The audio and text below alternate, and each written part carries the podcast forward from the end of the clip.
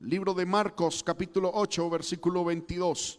Dice la bendita palabra del Señor y la leo en el nombre del Padre, del Hijo y del Espíritu Santo. Amén. Dice de la siguiente manera. Vino luego a Bethsaida. Está hablando de Jesús, ¿verdad? Y dice la palabra que le trajeron un ciego y le rogaron que le tocase. Amén. Entonces, tomando la mano del ciego, le sacó fuera de la aldea y escupiendo en sus ojos, le puso las manos encima y le preguntó si veía algo. Él mirando dijo, veo los hombres como árboles, pero los veo que andan. Luego le puso otra vez las manos sobre los ojos y le dijo que mirase. Y fue restablecido y vio de lejos y claramente a todos. Y lo envió a su casa diciendo, no entres en la aldea ni lo digas a nadie en la aldea. Amén. Que el Señor añada bendición a su palabra. Hermanos, estamos en un año bien peculiar, bien particular. Amén. Se dice que este año eh, va a partir la historia del mundo. Amén. No solo por eh, el virus que ha salido o que todos conocemos, sino, hermano, por el cambio social, económico y político que se está dando. Algunos dicen que ese cambio político es a raíz del virus, otros dicen que es eh, aprovechando el virus. Bueno, no importa lo que sea, lo cierto es que según analistas, hermano, eh, el mundo va a cambiar y, este año ha sido un año trascendente para la historia humana.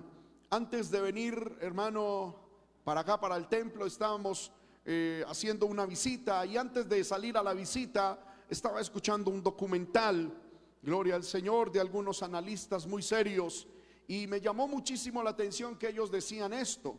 Decían que eh, el mundo va a cambiar y que el mundo está cambiando.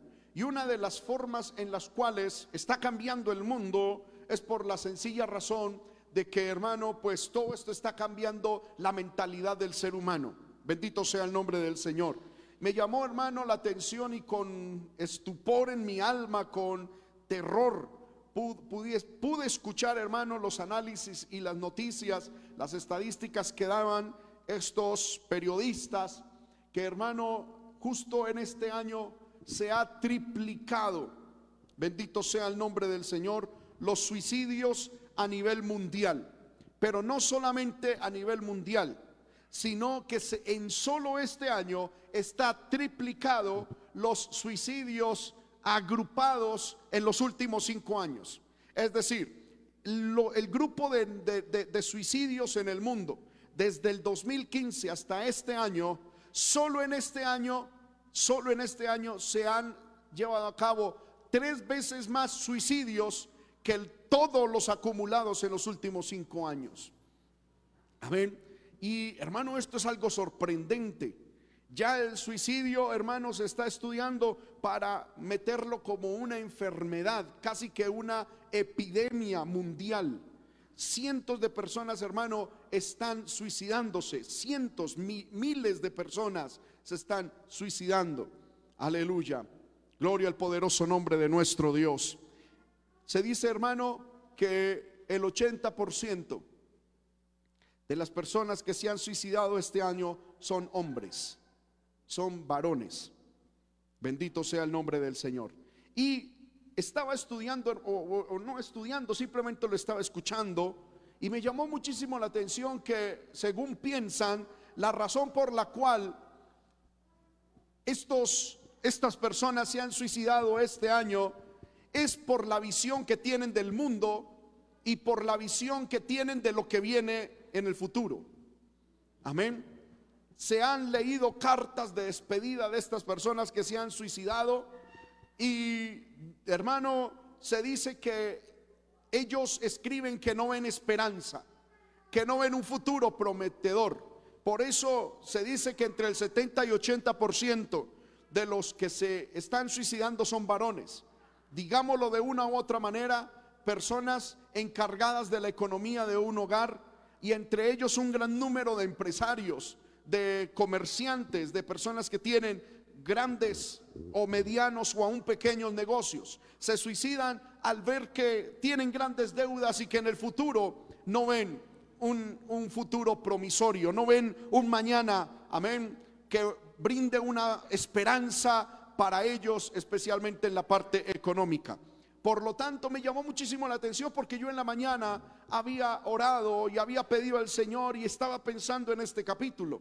Amén. Y justo cuando venía para el templo, pues puse ese documental en audio y, decían que lo que está llevando a la muerte a toda esta cantidad de personas es la visión que tiene del mundo.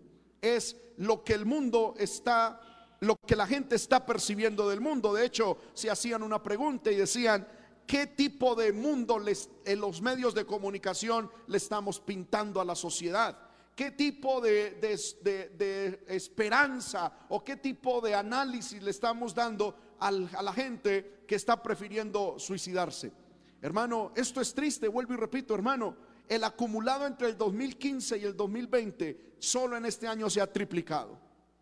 Solo en, lo que, bueno, ya estamos terminando el año, pero eh, hermano, en este año, solo en este año, especialmente en el tiempo de pandemia, se ha triplicado el acumulado entre el 2015 y el 2020.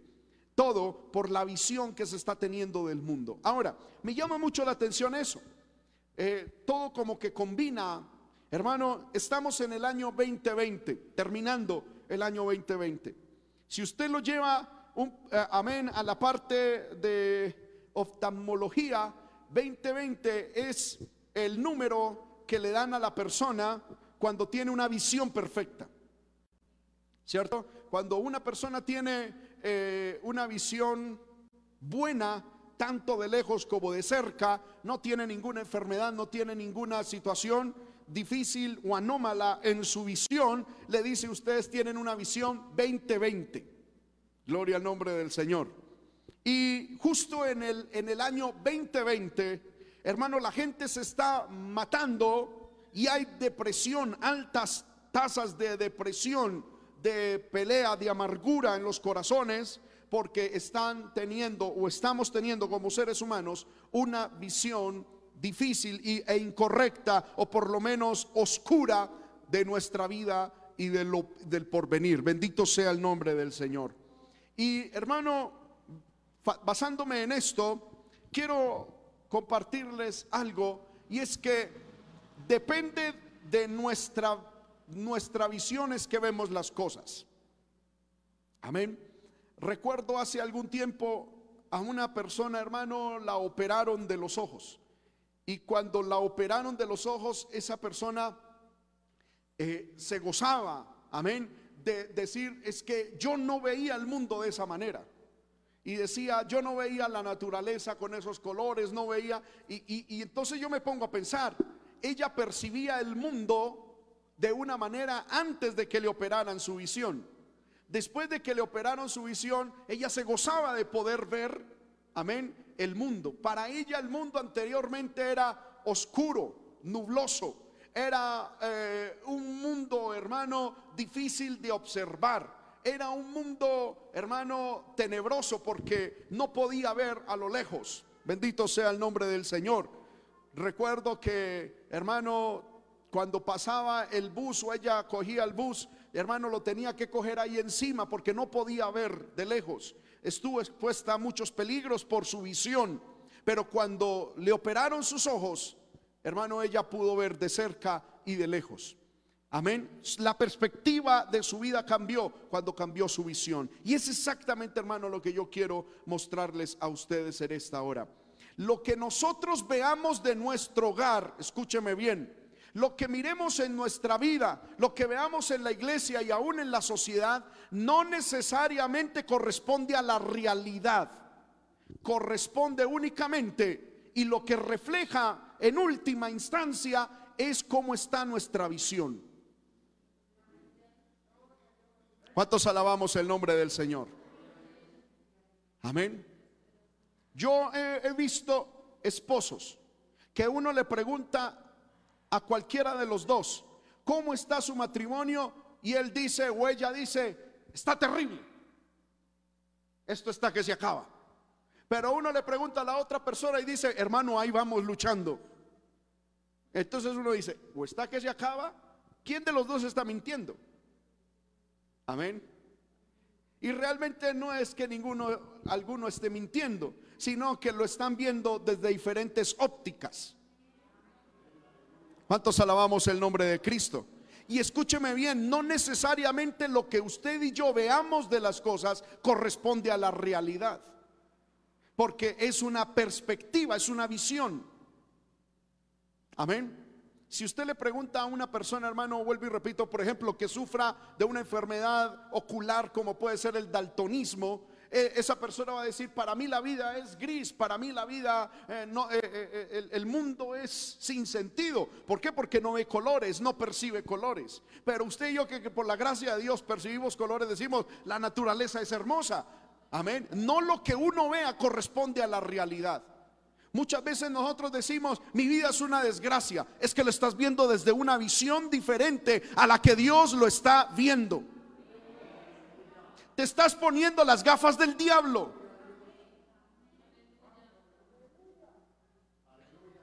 ¿Cuántos alabamos el nombre de Cristo? Porque habrán personas que te miran a ti y que están en una situación terrible que dicen, a mí me gustaría tener la vida de Julanita de tal o de Julanito de tal. ¿Por qué? Porque ellos lo ven desde otra perspectiva. Por lo tanto, hermano, nosotros tenemos que entender de que la realidad no necesariamente tiene que ser lo que yo percibo y lo que yo veo o lo que yo entiendo. Hay una realidad gloriosa para los hijos de Dios. Hay una realidad victoriosa para el pueblo de Dios. No importa lo que nuestros ojos vean, no importa lo que nuestro corazón perciba, hay un Dios en el cielo que ve todo con la realidad que es. Y Él, hermano, es el que tiene la última palabra y es el que sabe describir cómo está nuestra vida. Levante su mano y alabe al Señor en esta hora. Hermano, dirá alguien, es que yo me veo enfermo, pero ¿cómo te ve Dios? ¿Enfermo? No, Dios te ve sano. Y por el momento te ve con cierta dificultad, dificultad que Él va a utilizar para su gloria, para su honra y para su alabanza. Por lo tanto, si usted y yo nos miramos desde esa perspectiva, hermano, no tiene sentido seguir viviendo. Matémonos, acabémonos porque, amén. Pero tenemos que aprender a tener la visión de Dios, a ver la vida desde la, desde la vista de Dios. Por eso la Biblia dice que el justo no anda por vista, sino por fe. Amén. Cuando usted mira, hermano, su, economía y la mira desde el punto de vista matemático, de pronto usted dice, es más lo que debo que lo que tengo. Pero si usted lo mira desde la perspectiva de Dios, usted va a entender, hermano, que está en el perfecto momento para que Dios haga un milagro poderoso. Bueno, yo no sé si usted lo está creyendo o no lo está creyendo. Desde la perspectiva de Dios, esa situación es la plataforma que Dios tiene idónea para hacer un milagro, para mostrar su poder, para que tú tengas en el mañana un testimonio, para que glorifiques a Dios, para que tu fe se afirme. ¿Cómo estamos viendo la vida? Si la estamos viendo desde el punto de vista material humano, Hermano, tiene sentido el suicidio, tiene sentido el salir corriendo, tiene sentido la amargura, la ira, tiene sentido hasta la gastritis. Amén. Tiene, con el respeto de los hermanos, tiene sentido que hasta se nos caiga el cabello por el estrés. Amén. Pero hermano, si nosotros vemos la vida desde la perspectiva de Dios, todo va a cambiar. Y hoy, hermano, Dios quiere que nosotros cambiemos nuestra perspectiva, que miremos la vida desde, la, desde el punto de vista de Dios. Porque dependiendo, vuelvo y repito, como esté nuestra visión es que vemos las cosas. Aquí encontramos a un hombre que pasó por un proceso en el texto que leímos. Un proceso en su visión que nos deja una enseñanza. A mí siempre me ha impresionado esto. Primero era ciego. Tenía sus ojos, pero no veía. Ahora, no porque él no mirara significa de que no había una realidad, una creación o, hubiese algo, no. El problema estaba en sus ojos, no veía, no veía. Él no podía ver a los demás, no podía ver su familia, no podía ver ni siquiera a Jesús que estaba ahí. Cuando este hombre estaba ciego, él dice la Biblia, Jesús vino a Bethsaida y le trajeron un ciego y le rogaron que le tocase. Dice la Biblia que a Jesús le trajeron y, este hombre ciego estaba frente a Jesús, frente a frente, face to face, rostro a rostro. Pero desde la perspectiva del ciego, él no veía a Dios. Y porque él, escúcheme bien, es lo que quiero que entendamos. Porque él no viese a Dios o porque él no estuviese viendo a Dios, no significa que Jesús no estaba ahí. Era una cuestión de perspectiva, era una cuestión de visión. Muchas veces, hermanos, nosotros pasamos por momentos en nuestra vida donde decimos, ¿dónde está Dios? Amén. ¿Dónde está Dios? ¿Dónde está Dios en este momento? El punto, el problema no es de Dios. Dios siempre ha estado cerca de nosotros. Él ha prometido que siempre está con nosotros que nunca nos dejará y nunca nos abandonará. El problema es nuestra visión. El problema es que necesitamos una renovación en nuestra visión. Él siempre ha estado ahí aún en los momentos más oscuros de su vida, aún en los momentos, hermano, más tenebrosos de nuestra existencia. Dios siempre ha estado ahí, siempre, siempre. Si lo vimos o si lo vemos, es una bendición. Si no lo vemos, el problema no es de Dios, es de nosotros. Necesitamos una intervención de, aleluya, de Dios en nuestra visión. Pero que, que no esté, eso es falso. Porque muchas veces, hermano, nosotros oramos, Señor, ¿dónde estás tú? Cuando, amén, en este problema, en esta dificultad, ¿dónde estás? Amén, casi que el Señor con susurros, porque si alza la voz o habla normal, lo percibiríamos como gritos. El Señor casi que con susurro nos dice, estoy aquí al lado suyo. Amén. El problema no soy yo, te dice Dios. El problema no es que yo te haya abandonado. El problema no es que yo te haya dejado de amar. El problema es que tu visión espiritual se ha nublado y hemos quedado ciegos espiritualmente. Yo no sé si usted puede levantar su mano a alabar al Señor y decirle, Señor, yo te pido perdón porque no te he visto, pero sé que siempre has estado conmigo. Aleluya. Aleluya. Hermanos míos, es que póngase a pensar lo siguiente. Si Dios no hubiese estado con usted, ya el diablo te hubiese derrotado totalmente. Nuestros enemigos espirituales vivos nos habrían tragado. Pero ¿por qué estamos aquí? Porque el Altísimo nos ha acompañado, porque la sombra del Omnipotente nos ha cubierto Aleluya. Porque el buen pastor siempre nos ha encaminado. Aleluya. Aún, aleluya, en momentos de oscuridad donde no lo sabíamos, donde no lo conocíamos, donde no lo percibíamos ni lo veíamos. Pero Él ha estado siempre, siempre, siempre. Aleluya. Este, este ciego estaba al frente de Jesús. Y yo creo que si le decían, usted ve a Jesús, Dios, yo no veo a nadie.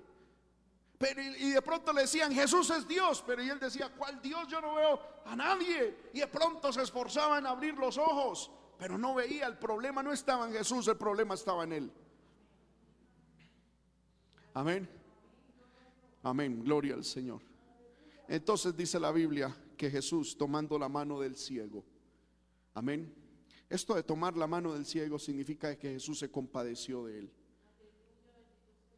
Amén y de una u otra manera no como guiándolo en un camino, sino como direccionando su fe, como diciendo, mira, tus ojos no me ven, pero por lo menos siénteme. Y eso es lo que sucede cuando usted y yo venimos al culto. Por eso, hermano, es que es tan importante venir a la iglesia. Por eso es tan importante buscar a Dios en oración, en ayuno. Porque muchas veces, hermano, y a mí me llama la atención que Jesús no regañó a este hombre por no verlo. No es que era una situación, este hombre tenía una situación de ceguera. Jesús no dijo, oiga, pero usted qué le pasa, respéteme, mire que yo soy Dios.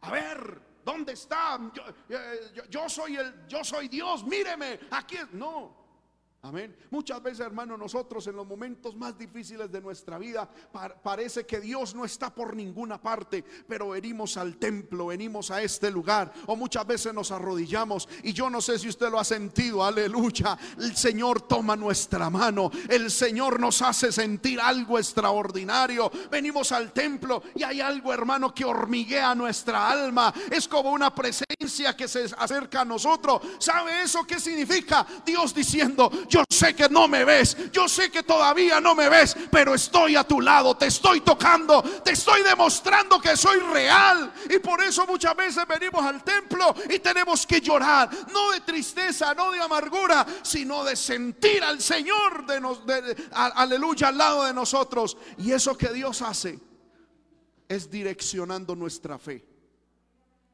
E, esto que hizo Jesús, Jesús no le dio una explicación en griego, en hebreo, en ningún idioma, diciendo que Él estaba ahí. No, ni una explicación física ni química, sencillamente lo tocó. Le cogió la mano, le tomó la mano. Y con ese acto Jesús le dijo, mira, tienes un problema de visión, pero yo estoy aquí. Por eso es que es bueno, hermano, estar cerca de Jesús. Yo creo, hermano, que todos nosotros tenemos testimonios de muchas veces venir a un, culto con el alma despedazada, con la visión nublada, desesperados, sin saber qué hacer. Aleluya, con las malas noticias, con lo, aleluya, con las situaciones adversas, hermano, que nos llegan hasta nuestra cabeza, como ahogados en nuestro propio pozo de la desesperación. Aleluya, y venimos diciendo, Señor, ¿qué pasa? Haz algo conmigo. Y venimos y en un culto el Señor se digna tocar el Señor se digna hacernos sentir su presencia. Y oh, cómo descansa nuestra alma, hermano. ¿Cuántos han sentido eso, hermano, en un culto? En, amén cómo descansa nuestra alma, qué solaz, qué, reposo siente nuestro espíritu cuando venimos a la casa de Dios y sentimos, aleluya, esa dulce presencia del Espíritu de Dios. Nosotros decimos, ok, puedo estar pasando por tribulación, puedo estar pasando por escasez, puedo estar pasando por lo que sea, pero a mi lado, eh, con mi mano tomada, va el Señor, va Jesús, va el Todopoderoso y nuestra alma recibe fuerza y seguimos seguimos adelante. Es Dios en su misericordia redireccionando nuestra fe, refortaleciendo nuestra fe. Amén. Porque muchas veces, hermano, nosotros en nuestra humanidad, nuestra fe, amén, como que, como que es, aleluya, combatida. Amén. Y déjeme decirle algo, hermano. Porque muchas veces hay cristianos y uno como cristiano muchas veces se siente mal cuando duda. Y el diablo, eh, o sea, uno duda y el diablo como que le dice, mira, pecaste contra Dios, dudaste de Dios. Si hay algo, hermano, que yo he aprendido, escúcheme bien y ojalá lo pueda entender desde la perspectiva que se lo quiero enseñar. Una de las cosas que más demuestra que estoy vivo espiritual es que dudo.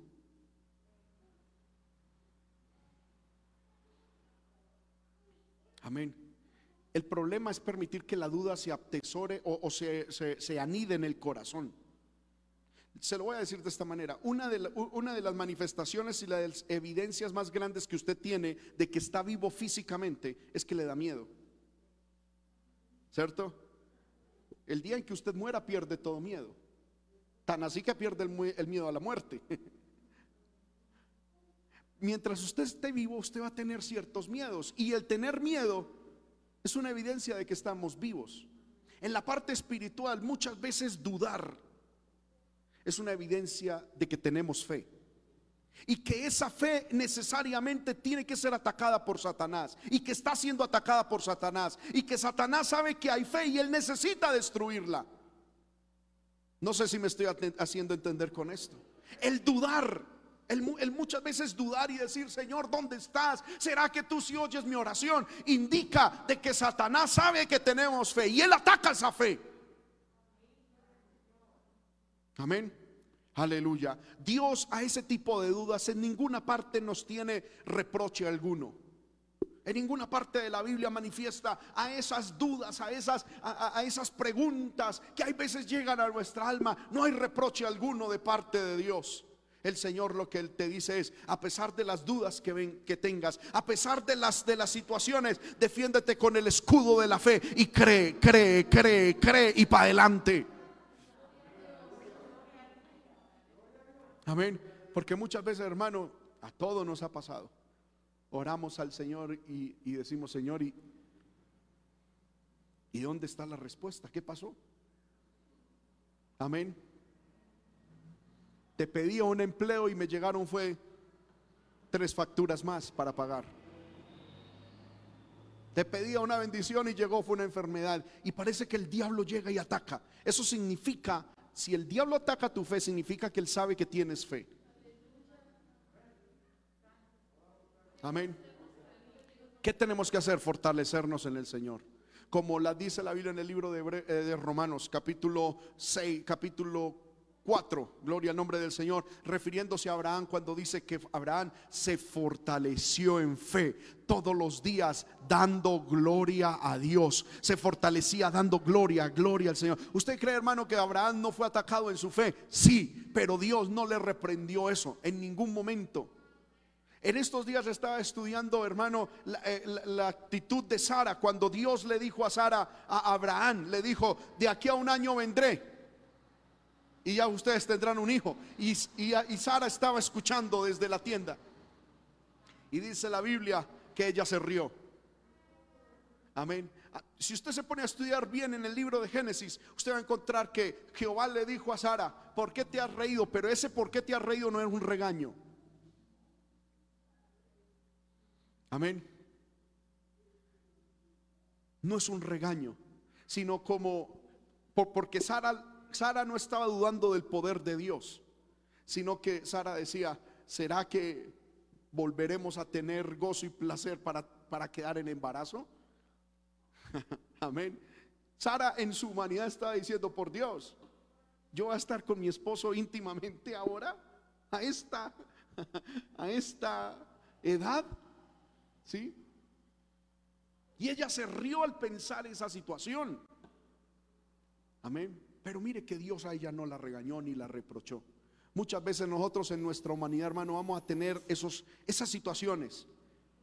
Pero ahí es donde Dios toma nuestra mano y dice, cree solamente, cree. Yo no sé, hermano, por qué momento usted estará pasando. Hoy yo te digo de parte del Señor, el Señor toma tu mano y te dice, cree solamente, cree, cree, cree.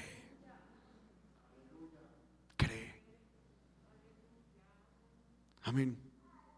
Este hombre, hermano, su mano le fue tomada por el Señor. Dice que los, eh, otra cuestión es que Jesús lo sacó fuera de la aldea. ¿Usted qué piensa? ¿Por qué Jesús sacó al ciego de la aldea?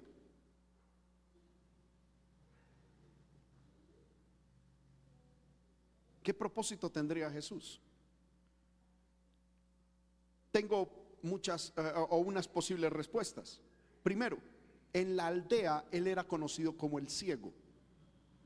Y todo mundo seguramente lo llamaba de esa manera.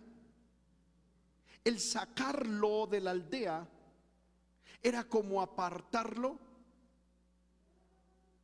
¿verdad?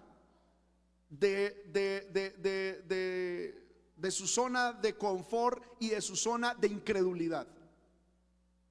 Hermano, muchas veces Dios a nosotros nos tiene que sacar de ese estado para mostrarnos su gloria y su poder. Amén. ¿Recuerdan ustedes una vez en que Jesús iba a resucitar una niña que estaba muerta? Y dice la Biblia que allí a la casa de Jairo, que era el papá de la hija que había, de la niña que había muerto, ya habían llegado unos endechadores y una gente para llorar, a llorar por la muerta.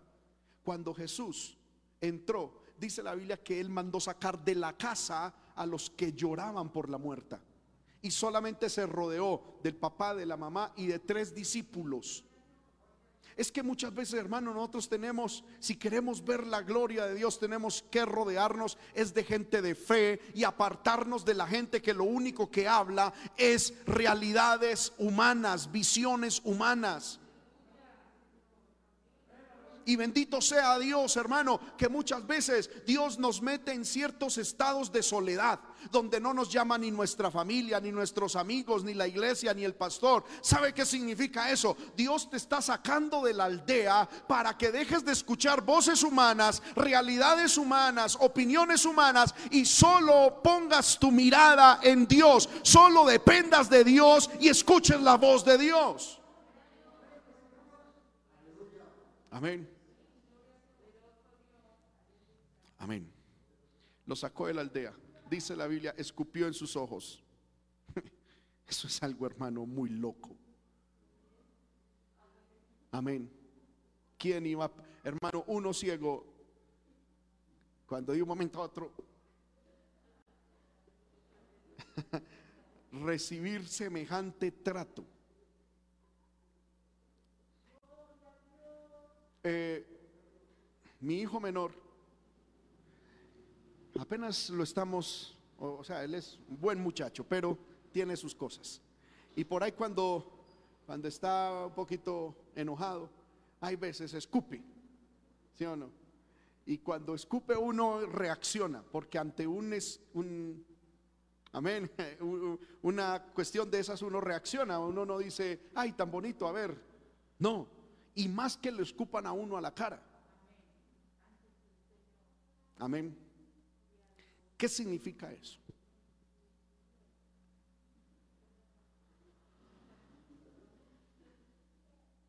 ¿Cómo reaccionaríamos usted y yo, hermano, si alguien nos escupe en la cara?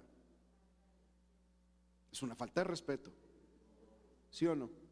Jesús hizo esto mirando la reacción de este hombre.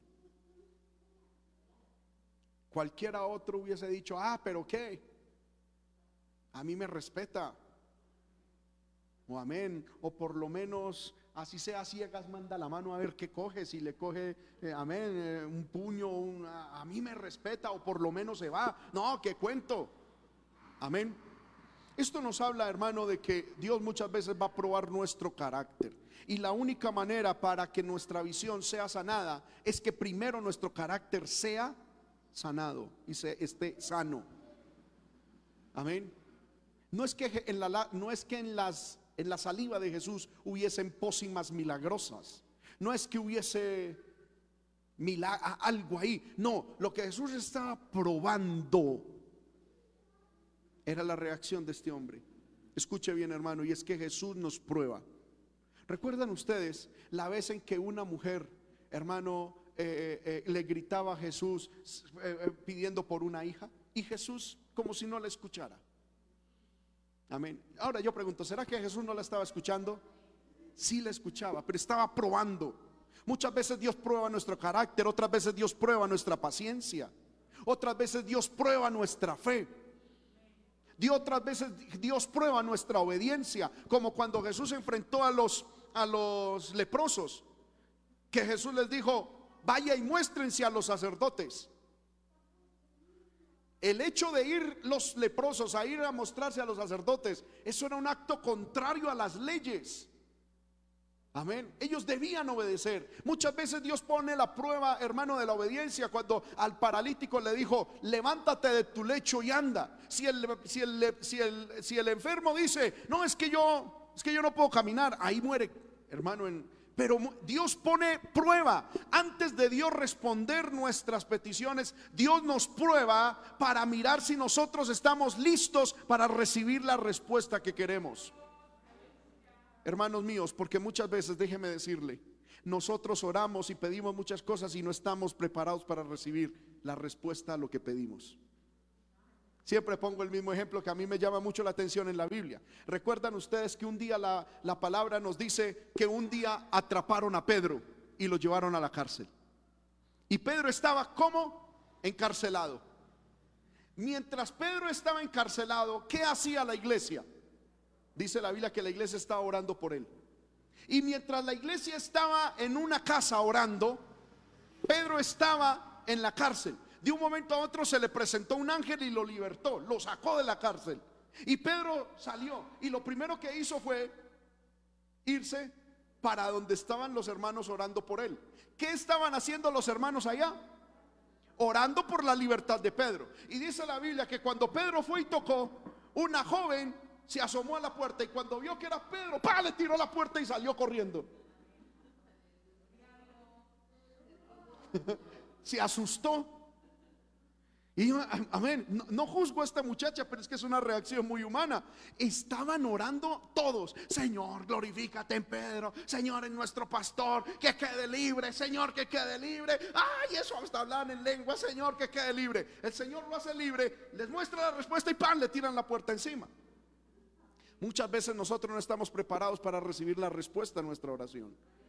Nos asustamos con la respuesta y ahí es donde Dios primero nos pone a prueba nos pone a prueba a ver si estamos listos. Amén. Muchas veces, hermano, nosotros decimos, Señor, dame un carro, dame un carro. ¿Y usted cree que el Señor no quisiera darnos un carro? Claro que sí. Dios es un buen padre. La Biblia dice que Dios, que, que sí, corrijo, que si nosotros siendo malos padres, nuestros hijos nos dan, no, nos piden un pan, nosotros le vamos a dar una piedra. Ahora, ¿cuánto más nuestro Padre, que es bueno, que está en el cielo, si nosotros le pedimos algo, pues Dios deseoso, gozoso, hermano, y con mucha alegría nos lo quiere dar. Pero ¿qué pasa? Que Dios primero nos prueba.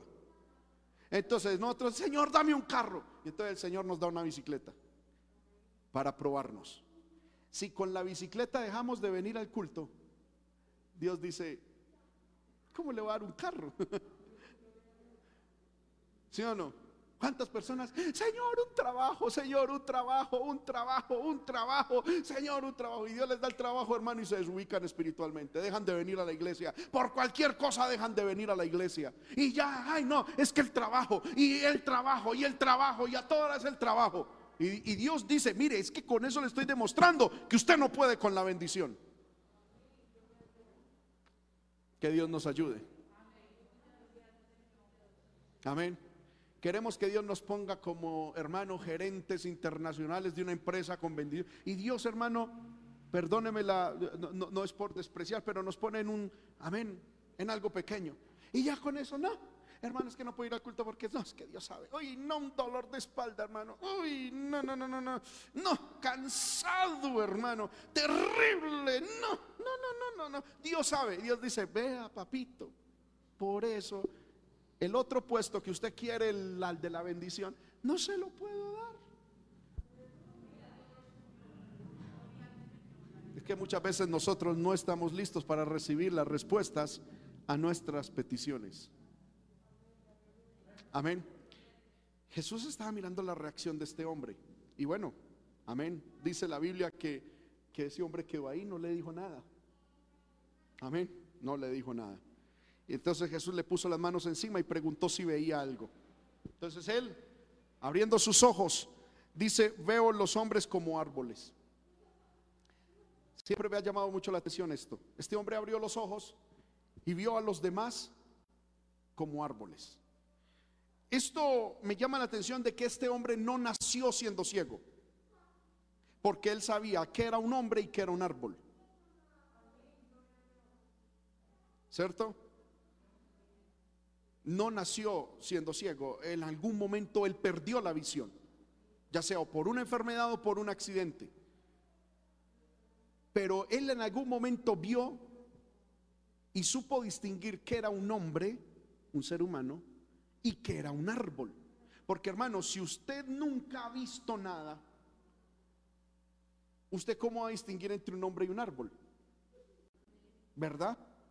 Eh, pienso que es difícil. O sea, si, por ejemplo, yo, yo, yo le hago un ejemplo sencillo. Si usted nunca ha visto, por ejemplo, eh, un circuito eh, de 8 núcleos y un circuito de 20 núcleos, y a nosotros dicen, ¿cuál es el, el de 20 núcleos? Mm, uno no sabe, nunca lo ha visto, uno no entiende eso. Ahora, este hombre recibió la orden, mire, y él, y él obedeció, miró. Y dijo, veo los hombres como árboles. Primero, entonces no nació ciego. En algún momento él perdió la visión. Y esto, hermano, también me lleva a enseñarles algo. Y es que aunque de parte de Dios espiritualmente, cuando vinimos a Cristo recibimos visión espiritual, en el transcurrir de la vida cristiana es posible que la perdamos. Amén. Y hay mucho pueblo de Dios que en el transcurrir de la vida cristiana ha perdido la visión espiritual y no está viendo correctamente las cosas. Ahora, este hombre miraba a los hombres como árboles. Entonces yo me imagino que si él hubiese, hubiese, estado aquí, miraba a todos los hermanos, un árbol, un árbol, un árbol, hoy un árbol, hoy mire ese árbol se mueve, mire ese árbol cómo se mueve. Amén. Otra cosa que, que hermano, yo me pregunto es, si él miraba a los demás como árboles, ¿cómo se miraría a él mismo cuando él se veía a sí mismo? Si él veía a los demás como árboles, ¿cómo se miraría a él mismo? ¿Será que normal? Yo creo que él se miraba a otro árbol. Y mi pregunta más, más trascendental en esto es, cuando miraba a Jesús, ¿qué veía?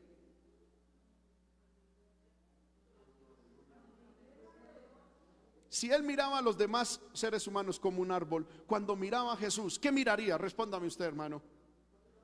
Otro árbol. Amén.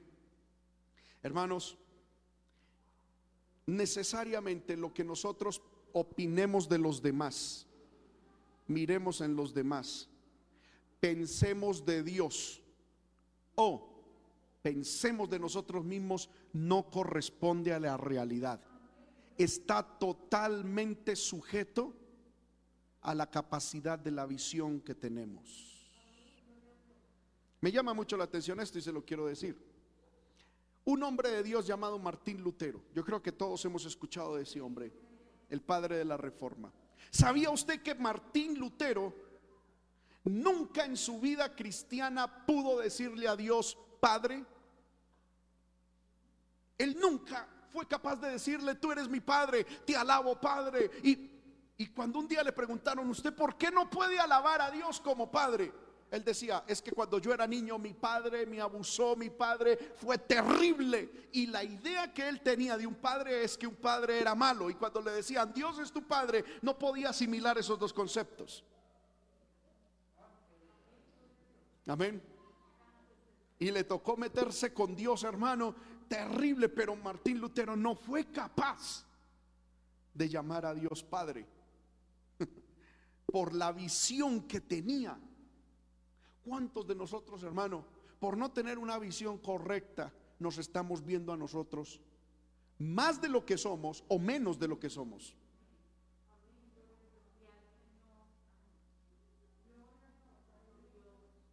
Amén.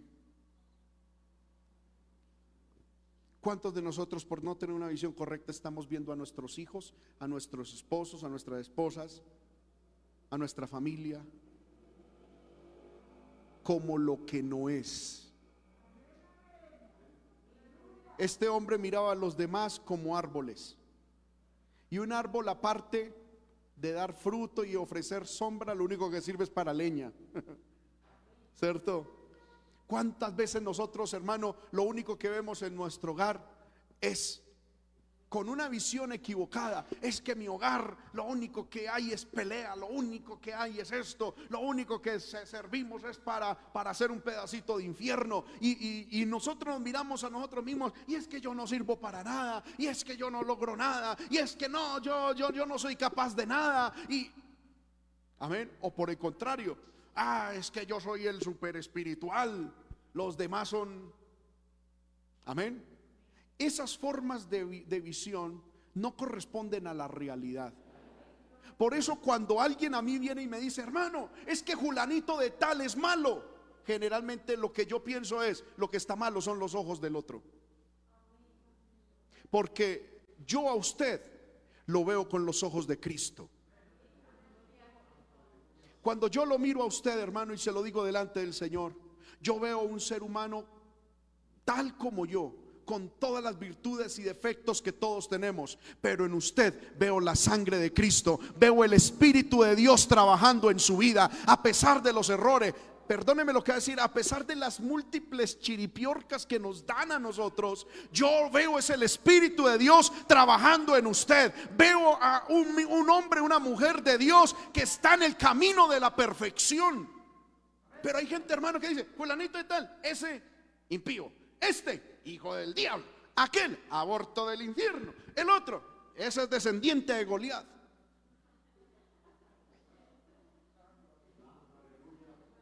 Amén.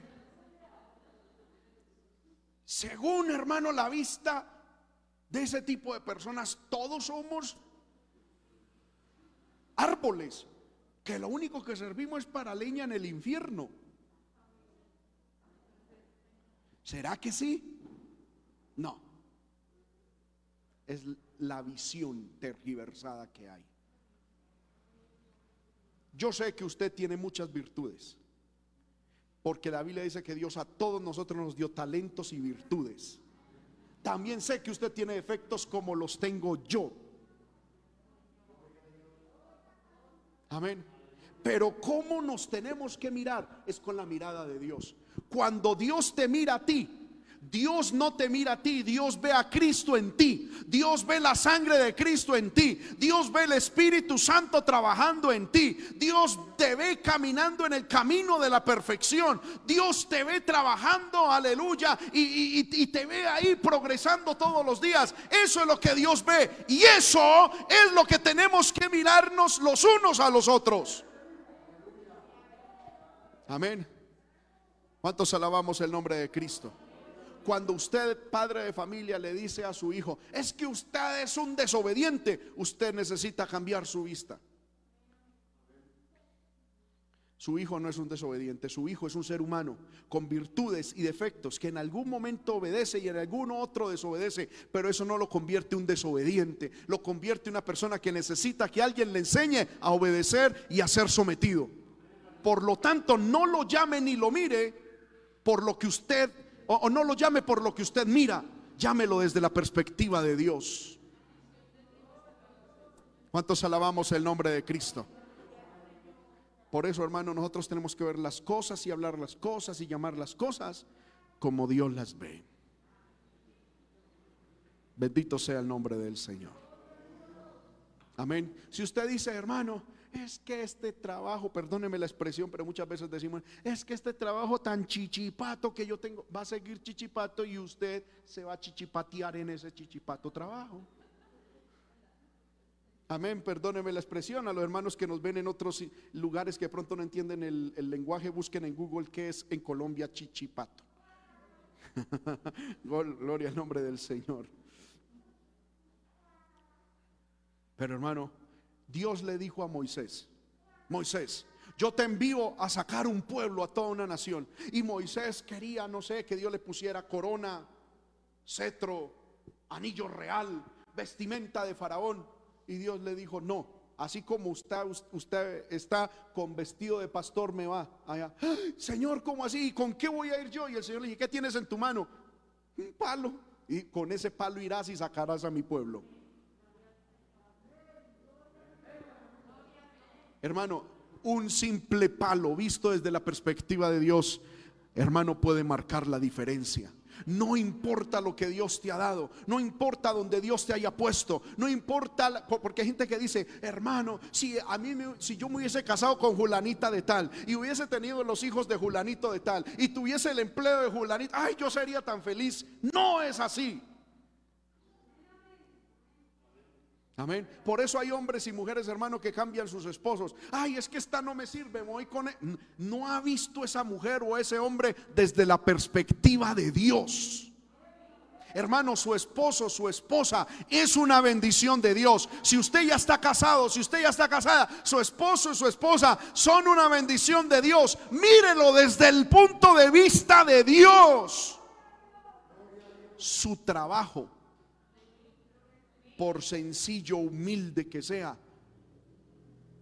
usted lo tiene que ver desde la perspectiva de Dios. Amén. Bendito sea el nombre del Señor. Ahora, si usted no es capaz de ver las cosas desde la perspectiva de Dios, hoy tenemos que ir a Jesús. ¿A qué? A que nos sane nuestra visión. Este hombre le dijo, yo veo los hombres. Seguramente hubiese respondido, me veo a mí mismo, te veo a ti Jesús como un árbol. Cuando Jesús escuchó esto, dijo Jesús, le puso otra vez las manos sobre los ojos y le hizo que mirase y fue restablecido y vio de lejos y claramente a todos. Ahora podía ver a Jesús como lo que era Jesús. Podía ver a los demás como eran los demás. Y se podía ver él mismo como realmente él era. Su visión había sido sana. En el año 2020, los medios de comunicación nos quieren tergiversar la visión. En el año 2020, en el año de la visión, los medios, hermano, y todo lo que nos rodea, nos está nublando la vista para que miremos las cosas no desde la perspectiva de Dios, sino desde la perspectiva del diablo, que el Señor los reprenda. ¿Qué vamos a hacer nosotros? ¿Suicidarnos como ellos? De pronto no físicamente, pero sí suicidar nuestro hogar, suicidarnos económicamente, suicidarnos espiritualmente. Algunos están diciendo, hermano, ante esta situación, ¿qué voy a hacer? Me va a tocar descarriarme. Como en estos días escuchamos a alguien, hermano, ay, yo creo que me va a tocar descarriarme. Poder, yo, ¿cómo así que le va a tocar descarriarse? Y se lo dijo a mi esposa, es que yo creo que me va a tocar, de, yo poder en el Señor, ¿cómo que me va a tocar descarriarme? ¿Desde qué vista está viendo las cosas? ¿Desde qué perspectiva está viendo las cosas? Usted y yo no tenemos por qué renunciar a Dios por las cosas que, nos pasen en la vida. Usted y yo no tenemos por qué renunciar a nuestro matrimonio porque vengan situaciones difíciles a la vida. No tenemos por qué renunciar a nuestra familia, ni a la iglesia, ni a nadie, porque hermano, ni a lo que Dios nos ha dado, simplemente porque vengan momentos difíciles o veamos cosas difíciles. No, en el cielo sigue estando Dios, en el cielo sigue estando el Todopoderoso y Nos ayudará a seguir adelante. Y si vemos las cosas monstruosas, si lo único que vemos son monstruos, si lo único que vemos son fantasmas y, hermano, nubes, hermano, oscuras que se ciernen sobre nosotros, pidámosle al Señor que cambie nuestra visión, que nos ayude a ver tal y como Él ve las cosas. Estemos de pie, hermanos, en esta hora y oremos. Padre que estás en el cielo. En el nombre poderoso de Jesús, te damos muchas gracias por este mensaje, Señor, que me has permitido, Señor, transmitir. Vamos, hermano, yo le invito a que levante sus manos al cielo. También ore conmigo, por favor. Aleluya. Aleluya, aleluya, aleluya. El mismo Jesús que sanó a este ciego, que le cambió la manera de ver, es el mismo Jesús que está aquí yo nada puedo hacer, pero Jesús sí lo puede hacer. Aleluya. Aún usted, hermano, hermana, que nos ve a través de los medios de comunicación, el Espíritu de Dios fluye. El Espíritu de Dios fluye. Aleluya. Hasta donde usted está. Dígale, Señor, cambia la forma de ver las cosas. Señor amado, que yo no mire, Señor, la vida desde la perspectiva humana porque muchas veces vemos nuestra vida desde la perspectiva de otras personas y decimos, mire, fulanito de tal, a la misma edad que yo tengo, ya he hecho lo otro, ya he hecho esto, ya he hecho lo aquello. Que el Señor reprenda al diablo. Deja de mirar tu vida con los ojos de otra persona. Deja de mirar tu vida con los ojos del mundo. Más bien, como dice Pablo, pon tus ojos en las cosas de arriba donde vino Cristo. Oh, gloria al Señor. Y mira a Dios, mira tu vida, mira lo que Dios Te ha dado desde la perspectiva de Dios. Hay un milagro que viene para tu vida. Hay un propósito de Dios que se quiere establecer en tu vida. Pero tenemos que aprender a mirar las cosas desde la perspectiva de Dios. Señor amado, sana nuestros ojos. Señor amado, sana nuestros ojos. Por la fe, hermano, ponga alguna de sus manos en sus ojos a manera, aleluya, de, representación y dígale, Señor, sana mis ojos, no solamente estos físicos, sino mis ojos espirituales. Sana mis ojos espirituales. Que yo pueda verte. Que yo pueda ver a mi cónyuge. Que pueda ver a mis hijos, mi hogar, el trabajo. Que pueda ver, Señor, la iglesia. Que pueda ver a los demás desde tu perspectiva y no desde mi perspectiva, porque evidentemente, Señor amado, yo reconozco que nuestra visión está muy tergiversada. En algún momento nuestra visión fue cambiada. En algún momento nuestra visión dejó de ver claramente, Señor, y quedó contaminada. Hay sesgos en nuestra visión, hay miopía, Señor, en nuestra visión, hay ceguera en nuestra visión. Señor amado, y no estamos viendo las cosas como corresponden. Por eso, Señor, te pedimos que te dignes poner en nosotros de nuevo tu mano, que tu presencia venga a nosotros y que nos, Señor amado, que así podamos ver las cosas desde tu perspectiva y no desde nuestra perspectiva. Te lo pedimos, Señor, en el nombre de Jesús. Dele gracias al Señor, hermano, por el mensaje. Si Dios a usted le ha hablado, si, aleluya, usted ha aprendido algo de la palabra, dígale gracias, gracias. Gracias Señor por tu palabra. Gracias Señor por tu palabra. Gracias por tu palabra. Gracias por tu palabra Señor. Ayúdanos Señor amado a seguir adelante.